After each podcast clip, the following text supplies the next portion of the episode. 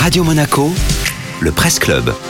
Place donc à présent à votre Presse Club, le Presse Club qui vous est donc euh, présenté chaque matin par Nathalie Michet. Alors Monaco Tribune nous apprend que le télétravail serait une aubaine pour les cybercriminels. Le média en ligne donne la parole à Dominique Riban, le patron de l'agence monégasque de la sécurité numérique, la MSN. Selon lui, le recours massif au télétravail décidé dans l'urgence au moment du premier confinement a ouvert des canaux d'attaque. Prise de cours, les entreprises ont mis en place des dispositifs de travail à distance quasi improvisé, révélant ainsi des faiblesses rapidement exploitées par les hackers. Entre mars et juillet dernier, le nombre d'exploitations de vulnérabilité, comme on dit dans le milieu, a augmenté de 50%. Principalement, il s'agissait d'envoi de pièces jointes malveillantes dans les emails.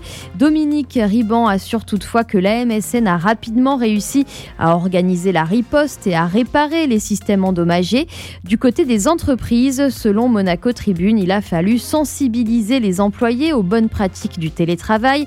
Chez Monaco Digital, par exemple, de fausses attaques informatiques ont été simulées pour tester la réaction des salariés. Depuis, de nouveaux réflexes ont été pris pour ne plus plonger la tête la première dans les pièges tendus par les hackers.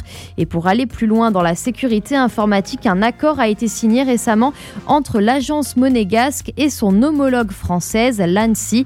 En cas de crise majeure, les deux pays pourront s'aider mutuellement. Merci beaucoup Nathalie.